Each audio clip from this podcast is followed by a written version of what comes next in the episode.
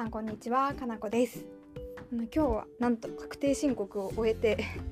そのお祝いとしてネイルサロンに行ってきました。実はあの先月やってもらったネイルがあんまり好みじゃなくってであのなんか自分の取ってた予約枠とできることにちょっと相違があったみたいでそう希望通りのねネイルができなくってちょっとこの1ヶ月うつうつとした気持ちだったんですけどあんまり爪が好みじゃないなと思って。けどやっと今日行けてあのいい感じ。結構最近気分がロックな気分で。でワンカラーの真っ黒にあのビーズ？なゴールドじゃない。シルバーのビーズを全爪にいっぱい乗せてもらいました。最後のブラックネイル。来月からはちょっとピンク系にしようかなと思っております。であの今日そう今日知ってびっくりした話をしたくって皆さん季節の匂いって分かります？そのなんか秋だから銀杏とかなんかそういうことじゃなくって風とか空気の匂いって言われてなんかピンときますか？私これ過去にね衝撃だった話があってあの私はわかるんですよ。あ今日から冬の匂いだとか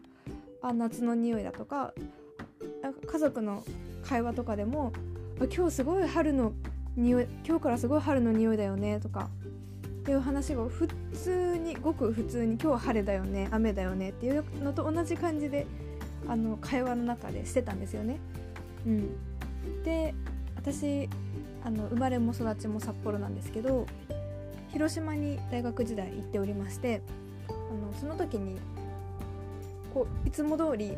「あ」みたいな「今日からすごい夏匂いが夏になったね」みたいなことをあの大学の友達に言ったらみんな「え？みたいな「何そんな急にメルヘンなこと言ってどうしたの?」みたいな反応になったんですよ。その時に私何が起こってるか分かんなくってすごく戸惑って「え？っ?」てなってあのそれ以来言えなくなったんですよね。その今日から「あすごく匂いが冬になったね」とかっていうことを言えなくなったんですよ。で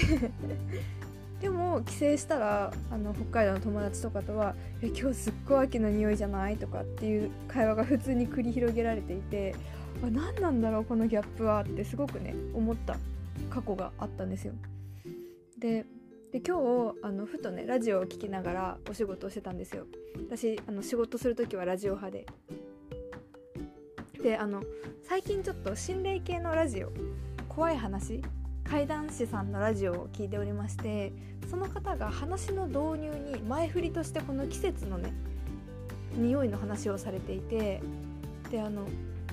東京でいうと何百人に1人ぐらいの割合しかこの季節の匂いっていうのを分かる人がいないけど北海道に行くと大半の人が普通に季節の匂いを感じているっていう話をされていたんですよ。でその怪談師さんはあのそれくらいこう例えば霊感とかって当たり前だと思ってる。私からしたら季節の匂いが分かるのは当たり前だと思ってる。で霊感のある人からしたらその霊感があるのが当たり前の感覚。でそれを他の人に共有したら「何言ってんの?」って言われてあだんだん自分が感じているものは違うものなんだ。他の人とは共通のものではないんだってことに自覚していくっていう例の一つとして季節の話をされていて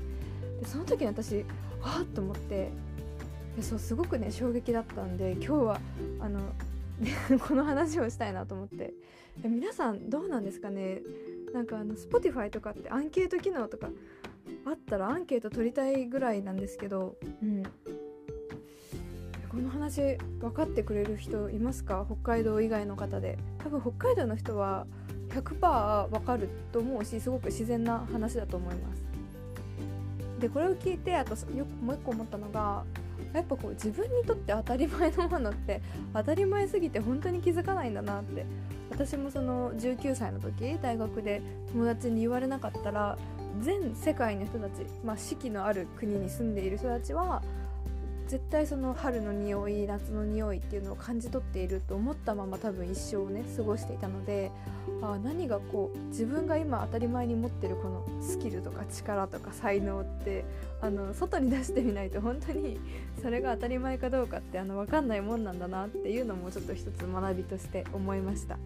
で今日はそんな話をさせていただきました。最後までごご視聴聞いてくださりありがとうございます。